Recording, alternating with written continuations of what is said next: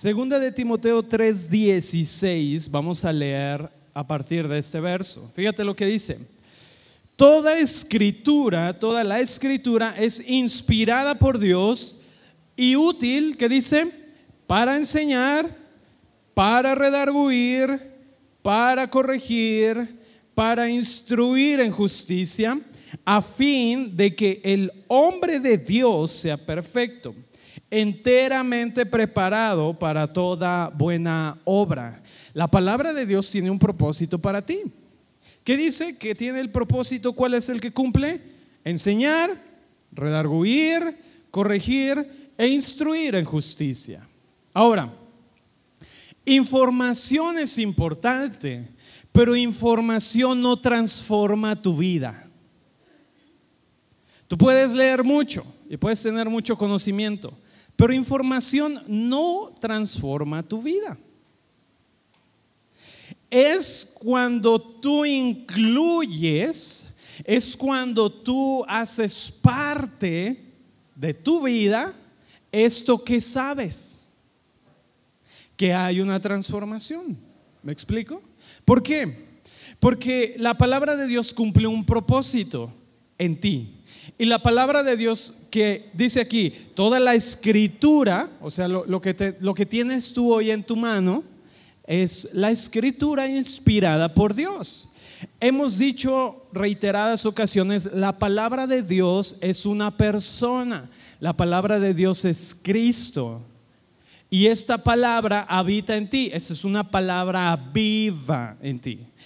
Y la escritura te ayuda a comprender, o más bien, cuando tú lees la escritura, tú la lees a través de la palabra de Dios. ¿Me explico? ¿Quién es la palabra? Cristo. Entonces, cuando lees la escritura inspirada por Dios, la lees a través de la palabra que es Cristo y cumple entonces la función de enseñarte, pero eh, no se queda ahí solamente. Información te enseña y es bueno. Pero la, la escritura dice que te enseña y te redarguye. O sea, da testimonio a tu vida, te habla acerca de algo directamente a ti. Eso es redarguir. Y luego dice corregir. Y luego dice instruir. Qué interesantes todas estas palabras. Enseñar, redarguirte, corregirte e instruir. A fin, dice, de que el hombre de Dios sea perfecto. O que tú camines en este propósito de Dios para tu vida. Ahora sí, vamos a Juan. Vamos a Juan 15, vamos a leer Juan 15. La semana pasada yo les dije que iba a compartir más acerca de esto porque la semana anterior, no sé si recuerdan, estuvimos hablando acerca de el dabar de Dios o la palabra de Dios y que esta palabra o este, eh, la expresión dabar del hebreo quiere decir palabra. Y esta palabra de Dios es un contenedor que cuando Dios habla, cuando leímos la semana pasada que dice, esta es mi palabra que es que es hablada y que hace aquello por lo cual yo la envié. Quiere decir que cuando la palabra de Dios es hablada para tu vida, tiene todo lo necesario para transformar la realidad, para traer una nueva realidad. ¿Por qué? Porque dice que no está vacía.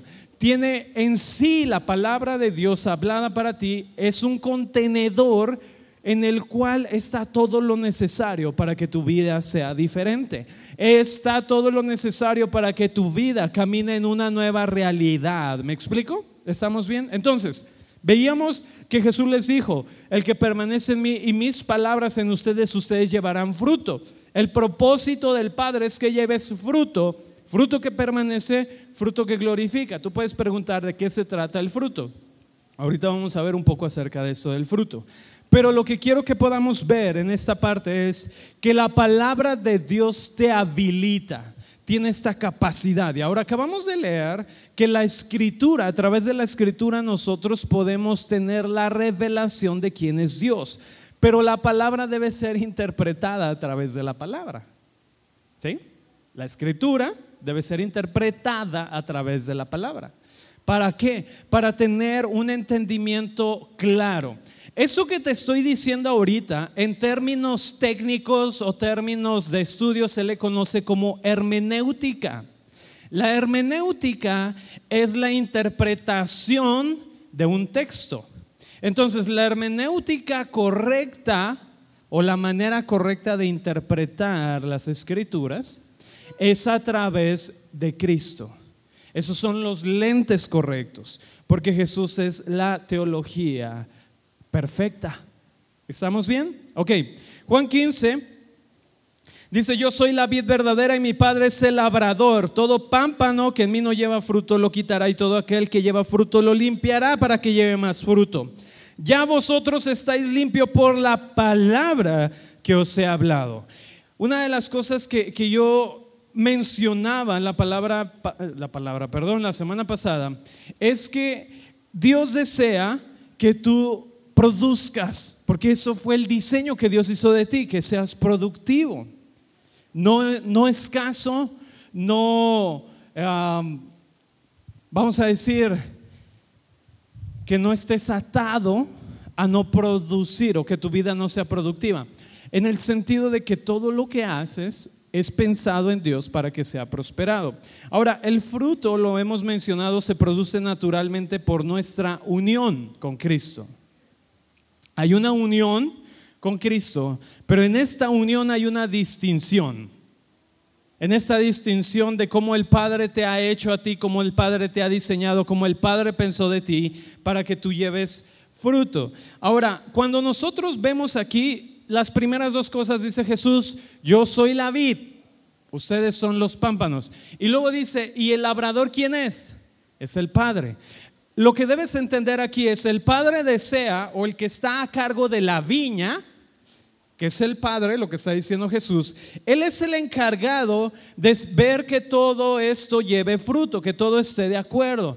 Cuando tú tienes, ¿cuántos les gustan las plantas aquí o tienen plantas ahí en su jardín y las cuidan y les hablan y sí son de ese tipo de personas que se pueden hablar que si no te pones bien te voy a mover de este lugar. Y Sí, son de ese tipo de personas. Yo recuerdo cuando era pequeño porque en el patio mi mamá tenía muchas plantas y me acuerdo que de repente la escuchaba hablar y decía, ¿con quién está hablando? Y me asomaba y estaba hablando con una planta y le decía, a ver, tú estás muy apachurrada, si no te pones bien te voy a mover de aquí, te voy a quitar. Y yo, pues su niño, ¿verdad? Dice, mm, ok. Entonces, ¿por qué? Bueno, porque hay esta parte de nosotros de cuidado, ¿sí o no? Que te gusta cuidar. Y, yo entiendo, porque ahora yo tengo unas plantitas, no les hablo todavía, ¿verdad? Todavía no, no tenemos esa confianza. Pero, pero como tengo ahí unas, son uh, suculentas, y ahí de repente se me estaban secando, se me secó una y yo, ay, se secó.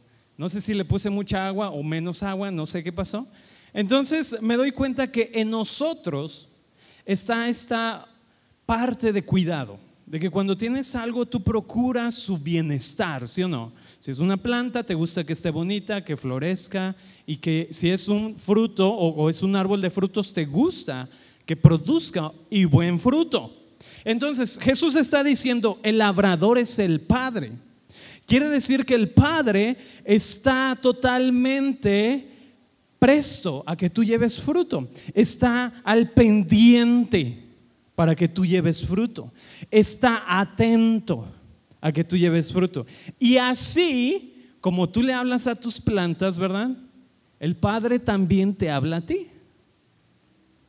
Y te dice, a ver, tú puedes producir por la naturaleza que está en ti. Y luego dice que todo pámpano que en mí no lleva fruto lo quitará y todo aquel que lleva fruto lo limpiará. Pudiéramos pensar, bueno, si el Padre es el labrador, entonces muchos pueden decir es que aquí es el asunto cuando Dios castiga, ¿verdad? Porque Jesús dice, si no llevas fruto, órale. Y si llevas fruto, también órale para que lleves más fruto. Y pensamos que esa es la cuestión de, es que es Dios poniendo la adversidad para que tengas fruto. Pero no, debemos ver que lo que está diciendo aquí con limpiar, la manera que expresa aquí el limpiar es de la misma forma que tú cuidas tus plantas. Los que, los que tienen plantas me entienden en esto, ¿verdad? ¿Saben de qué estoy hablando? Los que no tienen plantas, pues les recomiendo que compren una chiquita, aunque sea, y empiecen a, a cuidarla, ¿verdad? Y al rato también le van a estar hablando a la planta. Pero cuando tú ves que la planta tiene alguna hoja seca, ¿qué es lo que haces? La cortas. ¿Por qué? Porque lo que haces es permitirle a la planta que empiece a producir nuevas hojas. ¿No? Y si tú ves algo que por ahí está cayendo un hongo o una plaga, lo que haces es atender ese asunto. Ahora imagínate el padre, ¿tú crees que Dios es un buen labrador? ¿Un buen cuidador? Definitivamente. Quiere decir que no se está refiriendo aquí al castigo, es muy diferente. Cuando está diciendo aquí Jesús, el Padre es el que limpia, desde la perspectiva del reino, el Padre es el que cuida. Y no se está refiriendo es el castigo, ¿verdad? Ese cortar es el castigo, no. Lo que Jesús está diciendo es como el Padre es el dueño del viñedo y Cristo es la vid y nosotros estamos en él, dice Dios entonces hace dos cosas. La primera es recompensa todo crecimiento podando. Y cuando no hay fruto, limpia. Ahorita vamos a ver, porque la pregunta es, ¿cómo nos limpia Dios? A través de las pruebas y las tribulaciones, pueden decir algunos, ¿no? Es que Dios me está limpiando, hermano, porque hay tantas pruebas de Dios en mi vida. No, aquí lo dice.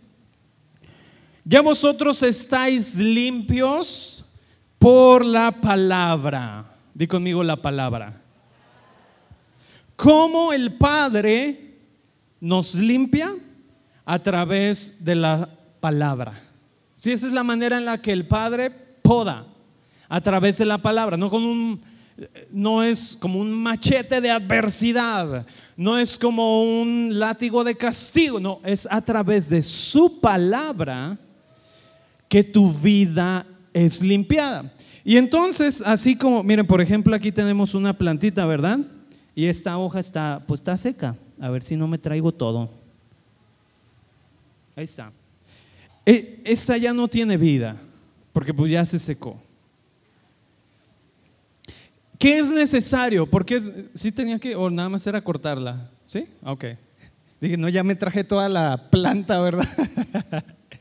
Lo que el Padre hace contigo, así como cuando tú ves algo y dices, esto no pertenece aquí, esto no va a traer vida aquí, esto no está creciendo aquí. Entonces lo que haces es lo quitas para permitir entonces que crezca y que tenga fruto. De la misma manera, Dios en tu vida está a través de su palabra limpiando. Ahora vamos a ver algo más adelante. Ya estoy bailando aquí, ¿verdad? Así como que. Dice, permaneced en mí y yo en vosotros. Como el pámpano no puede llevar fruto por sí mismo si no permanece en la vid, así tampoco ustedes si no permaneces en mí. Yo soy la vid, ustedes son los pámpanos. El que en mí permanece y yo en él, este lleva qué? Fruto. Porque separados de mí, nada puedes hacer.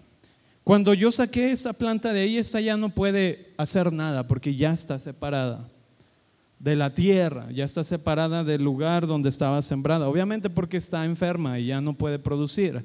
De la misma manera, Jesús les está diciendo, el permanecer en mí y mi palabra, recuerda, ¿cómo es que el Padre nos limpia? A través de su palabra. O la palabra que usa aquí para limpiar también es podar. ¿Cómo es que el Padre nos poda? A través de su palabra todas aquellas conclusiones incorrectas acerca de ti son podadas a través de su palabra. Todas las conclusiones incorrectas acerca de quién es Dios son podadas a través de su palabra. Ahora hay algo que me gusta y es entender lo siguiente, religión te dice, tú aceptas a Dios y entonces Él se vuelve tu Padre. Pero el Evangelio te dice, tú entiendes que tú fuiste aceptado por tu Padre. es muy diferente. No es a través de hacer que yo soy, sino es a través de entender quién soy que yo puedo ser. ¿Me explico? Religión te dice, si tú aceptas a Dios, entonces Él es tu Padre. Pero el Evangelio dice, tu Padre te ha escogido a ti. De hecho, más adelante en este Evangelio, Jesús dice una verdad bien tremenda cuando les dice, no me escogieron ustedes a mí, sino que yo los escogí a ustedes. O lo que Jesús estaba diciendo a través de esto es, tú fuiste escogido por Dios a través de su Hijo. Y punto. No hay un pero, no hay un pero. En el Evangelio es tú fuiste escogido por Dios a través de su Hijo. Esa es la buena noticia del Evangelio. Esa es la buena noticia que el Padre tiene para ti. Esa es la buena noticia del que cuida el viñedo. Que dice, tú fuiste diseñado, tú fuiste puesto, posicionado en el lugar adecuado que es en Cristo. Por eso Jesús dice, estás en mí, permaneces en mí y entonces llevas fruto. Porque si no permaneces en mí, entonces no puedes llevar fruto. Y entonces entendemos lo siguiente, Dios creó todo para ser productivo. Vemos estas plantas y lo normal para estas plantas es que crezcan, es que sean multiplicadas, es lo normal. Lo anormal es que se sequen. Porque lo normal o el diseño de Dios es que todo sea productivo, que todo lleve fruto. Por naturaleza, nuestra vida fue diseñada para ser productiva y llevar fruto. Y a través de este fruto es que Dios es glorificado. Eh, ¿Tú sabes que Dios es glorificado a través del ciclo de producir? Así como vemos el ciclo productivo de, un, de una planta, de un árbol, Dios es glorificado a través de eso porque Él estableció este sistema de que todo produzca. Cuando en Génesis dijo todo produzca según su género, la palabra de Dios hablada, y recuerdas cuando hablamos del dabar, cuando la palabra, el contenedor, viene con todo lo necesario para llevar a cabo aquello para lo que fue hablada, cuando Dios dijo todo produzca según su género, había algo tremendo. Dios está estableciendo en ese momento un modelo. Dios está estableciendo en ese momento un sistema. ¿Cuál es este sistema? Es el sistema para que todo produzca. Dios hizo la tierra productiva. Entonces, eso quiere decir que la economía de Dios está ligada a su palabra, a lo que Él ha hablado. Y no solo es poderosa, sino también es creadora. La palabra de Dios es poderosa y es creadora también. Ahora, conocemos qué fue lo que pasó por causa de la desobediencia o por causa de que Adán y Eva creyeron el engaño y desobedecieron, perdieron, ¿qué? Perdieron el sentido de esta naturaleza. Perdieron el propósito de saber que su vida e, fue diseñada para ser productiva. Y entonces Jesús, como nuestro hermano mayor, fíjate, Cristo como hombre restauró todas las cosas del cielo con la tierra. ¿Qué quiere decir esto? Que nuevamente, lo voy a decir de esta manera, la economía de Dios o el sistema de producción de Dios volvió a ser establecido restaurado. Todas las cosas del cielo con las cosas de la tierra fueron restauradas. Quiere decir, nuevamente se ha abierto esta oportunidad, esta ventana del cielo sobre tu vida de caminar en un cielo abierto. Ahora, Dios, como Dios Cristo lo tenía todo, pero como hombre, Él vino a heredar para que entonces nosotros participemos junto con Él. Por eso la Biblia dice que somos coherederos juntamente con Él. Ahora, vamos a ver algo muy interesante. De hecho, Juan 16, 15 allá adelante, dice Jesús, todo lo que el Padre tiene es mío, por eso dije que tomará de lo mío y os lo hará saber. Lo que, lo que Él tenía te lo ha otorgado a ti. Eres partícipe, eres coheredero de esta naturaleza de la que Dios te ha dado. En otras palabras, Él ha transferido sus recursos a ti. Esta palabra, que es la que sostiene el universo con su palabra, es la palabra que ha sido hablada a ti. Es la palabra que te hace ser capaz de producir. Entonces hemos estado leyendo, Jesús es la vid y tú estás en él y por tú, estás por tú estar en él tú vas a llevar fruto. Y el Padre es el que cuida el viñedo, el Padre es el que está pendiente de que tú lleves fruto. Ahora, aquí es la parte interesante y volvemos a lo mismo.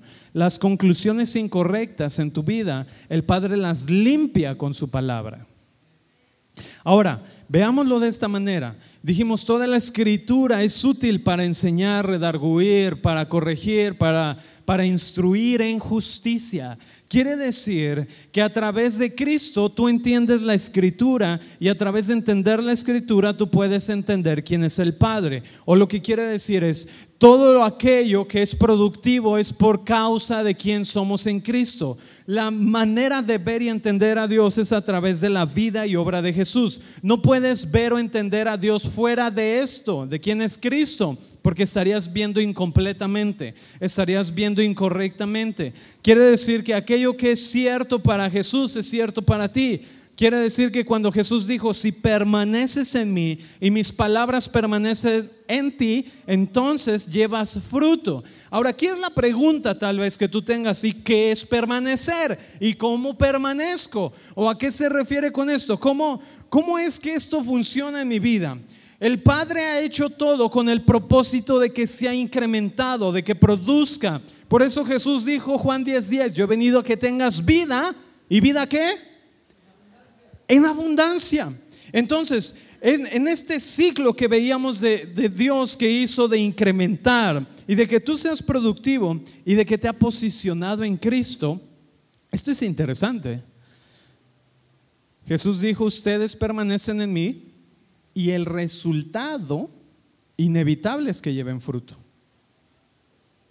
Y esto es tremendo, porque no es por declarar, es por estar conectado. Ese es el resultado natural para ti, es producir. Esta misma palabra del verso 2 y 3 de que ustedes ya están limpios y de que el Padre te limpia, esta palabra que dijimos que era podar, en ambos casos es lo mismo.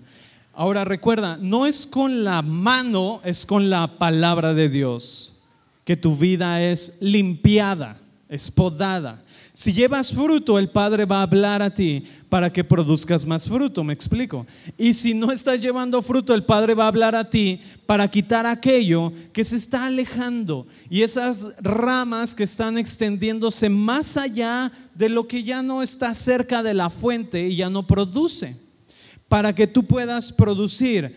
Y vamos, aquí la pregunta que te decía hace un momento es, ¿Qué es permanecer? Permanecer tiene que ver con la acción presente, ahorita, en este momento. Cuando Jesús dice, permanezcan en mí y yo en ustedes, estaba hablando acerca de la acción en este momento. De hecho, la palabra permanecer que usa aquí Jesús quiere decir Continuar quiere decir habitar, quiere decir estar presente, estar firme. Ahora, muchas de las veces nosotros podemos muy fácilmente divagar, ¿verdad? En nuestros pensamientos sobre la inmortalidad de las estrellas, sobre la inmortalidad del cangrejo, sobre, ay, es que tengo este problema. O sea, tú puedes estar aquí ahorita, en este lugar, sentado, escuchándome, y no estar escuchándome. ¿Me explico? O sea, puedes estar aquí, me puedes estar viendo, pero puedes estar no aquí. o en otras palabras, puedes no estar presente. Puedes no estar permaneciendo. O sea, me puedes estar viendo y puedes decir, ay, híjoles, ¿qué voy a comer al rato? No, eso comí ayer. Y si me explico, yo puedo estar hablando y, tú puedes, híjoles, es que ya no pasó a la liga mi equipo. Híjoles, no, qué mal. ¿qué voy a hacer mañana? Porque tengo pendientes. Sí, mientras yo esté hablando y tú puedes estar aquí. Y es que al rato que llegue, y, híjoles, tengo. o los que tienen tarea, híjoles, tengo mucha tarea y no la he hecho y mañana tengo que entregarla. Ah, pero no sé, que no, voy a llegar a dormirme, voy a llegar a jugar un rato, voy a llegar a ver la tele. Oye, ayer la serie de Netflix estuvo muy buena y me acuerdo que... Sí me explico, o sea, yo puedo estar hablando aquí y tú no estar presente, estar pensando en otra cosa. Eso quiere decir no permanecer. Cuando Jesús les dice, el que permanece en mí, esta cuestión de permanecer es algo que nosotros debemos estar, vamos a decirlo, presente en nuestras vidas que esto debe suceder en todo momento. En todo momento yo debo entender que permaneciendo en Cristo es que produzco fruto. Quiere decir, puede venir una circunstancia, puede venir un problema. Y ese momento es la oportunidad de permanecer en Cristo y dar fruto o de no permanecer y no hay fruto. ¿Me explico? Voy a poner un ejemplo. Porque a veces como que los ejemplos nos ayudan a poder entender mejor de qué hablo, ¿verdad? Porque a veces siento que,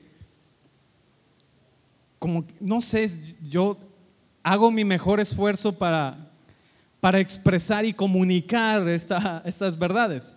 Pero a veces los ejemplos nos ayudan mucho. Sobre todo esa situación en los casados, ¿verdad? Que de repente la situación en la casa, la semana cansada, mucho trabajo, mucho estrés, mucha, los niños en, eh, en la casa, ¿verdad? Que, que, ahorita con la pandemia están 24/7 los niños en la casa y que parece que no hay descanso y no termina el día. Y entonces imagínate esta situación y de repente alguna palabra que, que de repente alguien comenta y que otra persona se ofende en la casa y entonces empiezan a me explico, empieza a subirse el nivel de tensión en la casa y empieza la cuestión de, eh, empezamos a tener este momento de, puedes permanecer o estar consciente de que estás permaneciendo en Cristo a pesar de las circunstancias o dejarte llevar por las circunstancias y responder desde las circunstancias. Y entonces en ese momento tú puedes decir, a ver, aunque, aunque la situación está de tal o cual manera, yo puedo decidir en este momento que la vida de Cristo produzca un fruto en mí. Pero recuerda, ¿cómo permaneces? Estás apercibido de que esto es una realidad para ti. Te, lo voy a decir de esta manera. No es que un día estás con Cristo y otro día estás sin Cristo. No es que un momento estoy con Cristo y otro momento estoy sin Cristo. En todo tiempo tú has sido incluido en la obra, en la vida de quien es Él. Todos han venido a ser incluidos en Cristo. Pero el asunto aquí, y es por eso que Jesús le dice, el que permanece, o lo que está diciendo Jesús, el que está presto, el que sabe que en todo momento, el que sabe que en, todo instante está pegado a mí, entonces va a producir frutos. ¿Cómo es que tú produces fruto de paz? Tú no lo produces, es la vida de Cristo en ti. El Padre está interesado en que lleves fruto, sí, porque Él es el buen cuidador y Él espera que tú puedas llevar y manifestar este fruto. Sin embargo, y no es que haya un pero en el Evangelio, porque tú has sido llamado a ser próspero. Tú has sido llamado a llevar fruto. ¿Qué tipo de fruto? Los frutos que hablan de la vida de Dios en ti. Los frutos que hablan de, lo que el Padre ha puesto en ti. O en otras palabras, estos valores del reino que son lo, lo que manifiestan estas verdades de Dios en ti.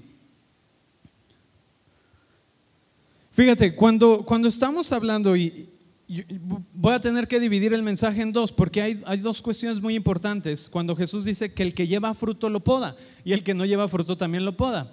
Pero vamos a ver la siguiente semana a qué se refiere con los que llevan fruto los poda y a los que no llevan fruto los poda. En el sentido, lo que quiero que hoy podamos comprender es, tú fuiste llamado a estar presente en todo momento en que estás en Cristo. De manera que la fe de Dios en ti se manifiesta por estar en Él. De manera que la paz de Dios se manifiesta en ti por estar y permanecer en Él. ¿Qué dijimos que era permanecer? Que tú escuchas lo que el Padre está hablando y estás apercibido, estás presente, estás en el momento. O lo que quiero exhortarte es que practiques este yo estoy en Él, esta conciencia de saber que estás en Él. Como te digo, y lo voy a decir de esta manera, tú has sido incluido en la obra de Cristo, de eso no hay duda. Y es como estar en este edificio. Todos estamos incluidos, ¿verdad? Todos estamos dentro. Sin embargo, como te dije hace un momento, puedes estar aquí y no estar aquí. Puedes estar pensando en otra cosa. Lo mismo pasa en las situaciones o en las circunstancias de nuestra vida. Tú estás en Él, él está en ti, pero el no estar consciente de tu realidad, por eso una vez estuve compartiendo acerca de renovar tu entendimiento, el no estar consciente de la realidad que tienes en Dios, entonces tú te dejas llevar por la circunstancia, te dejas llevar por las emociones, te dejas llevar por lo que está sucediendo, en lugar de decir estoy permaneciendo, porque esto de permanecer es algo que es real para mi vida y manifestar el fruto de Dios. ¿Manifestar qué? Paz. ¿Manifestar qué? La misericordia. Manifestar el amor de Dios. Es que usted no conoce a mi esposo cuando se enoja, no lo puedo amar. Bueno, es que es el fruto del Espíritu a través de ti. Eso es permanecer. No, es que no conoces a mi mamá cuando se enoja y me pide que lave los trastes, cómo me grita, cómo me maltrata, cómo soy el hijo maltratado. Es que debes de permanecer y saber que la paz de Dios, el amor de Dios se manifiesta en tu vida por permanecer. Y esto es algo que quiero enfatizar en esta mañana que esta parte de permanecer es algo continuo, continuo, constante, siempre presente, siempre en este momento, en este momento, en este instante, lo que está sucediendo aquí. De hecho, por eso la palabra permanecer quiere decir estar presente en el momento, en lo que está ahorita, no en lo que pasó, no en lo que va a suceder, sino en lo que está en este instante, en esa confianza, en esta seguridad de que yo estoy pegado a la fuente y produzco este fruto o se produce en mi vida la paz, la fe de Dios en mí es, es, posible porque yo estoy pegado a la fuente. Yo fui incrustado en la relación que el Padre tiene con el Hijo, de manera que puedo escuchar lo que el Padre está diciendo. ¿O cómo es que en un momento presente tú permaneces porque escuchas lo que Dios está hablando a tu vida. No sé si me puedo dar a entender. En todo momento, en todo tiempo, esta conciencia de ser presentes, no de, no de las circunstancias, sino de lo que eres en Dios. Ahora, brevemente, y, y quiero terminar con esto. Salmo, Salmo 45. No hemos terminado esto de Juan 15, pero, perdón, Salmo 46. El verso 10 dice, estad quietos y conoced que yo soy Dios. Pero este no es todo el capítulo de Salmos. Tienes que leer todo el contexto de Salmos. Y te vas a dar cuenta de algo. Dice, Dios es nuestro amparo y fortaleza, nuestro pronto auxilio en las tribulaciones. Por tanto, no temeremos, aunque la tierra sea removida y se traspasen los montes al corazón del mar, aunque bramen y se turben sus aguas y tiemblen los montes a causa de su braveza. Lo que quiero que veas en este pasaje es que cuando dice, estad quietos y ved que, o sabed que yo soy Dios, es en medio de una situación muy loca que está sucediendo. ¿Me explico? O sea, está sucediendo mucho. Si tú puedes ver el, capítulo 46 de Salmos, está sucediendo muchas cosas. Dice, aunque bramen, se turben las aguas, tiemblen los montes a causa de la braveza. O sea, en medio de todo eso, Dice, estad quietos y conoced que yo soy Dios. Estad quieto. En medio de la tormenta, en medio de la adversidad, en medio de lo que está sucediendo, dice, está, esto es permanecer. En medio del, ay, es que el monte, es que el esto, es que aquel, estad quietos. De hecho, la misma palabra que está usando aquí, la misma expresión, la misma intención, es la que Jesús dijo en la tormenta, cuando le dijo a la tormenta, calla. Cuando le dijo a la tormenta, cálmate. Es la, es la misma expresión que dice este salmo, estad quietos. ¿De, ¿De, qué Dios te dice está quieto? ¿De qué Dios te dice permanece? Porque cuando no permanece, ¿sabes por qué es? Porque permites que el temor te lleve por otra dirección. Ahora, ¿cómo te das cuenta cuando hay temor? Cuando tratas de controlar todo. Porque el temor te lleva a querer controlar. Y el control te va a llevar a frustración. Y la frustración te va a llevar al estrés. Y, y todo eso te va a llevar a pecar. ¿Me explico? Porque lo estás haciendo en la desesperación, lo estás haciendo en la frustración, en el temor. Y es cuando Dios dice, estad quieto, descansa, confía que estás en Cristo y entonces puedes producir fruto. Sí, pero es que no sabes que estad quieto. O como Jesús le dijo a la tormenta, calla. Se está todo de, calla.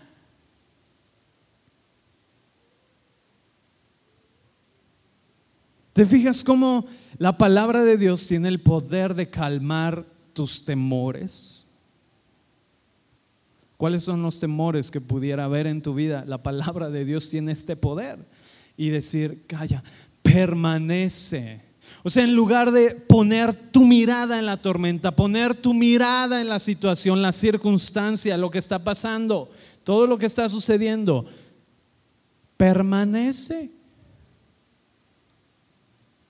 Ten presente que tú estás en Él y Él está en ti. De hecho, más adelante en Juan 15 Jesús les dice, permaneced en el amor.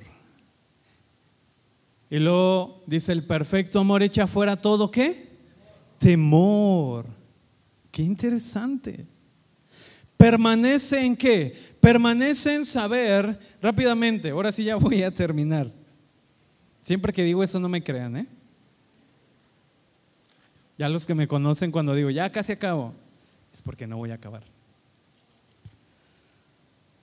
Cuando digo último y ya, es porque no es cierto.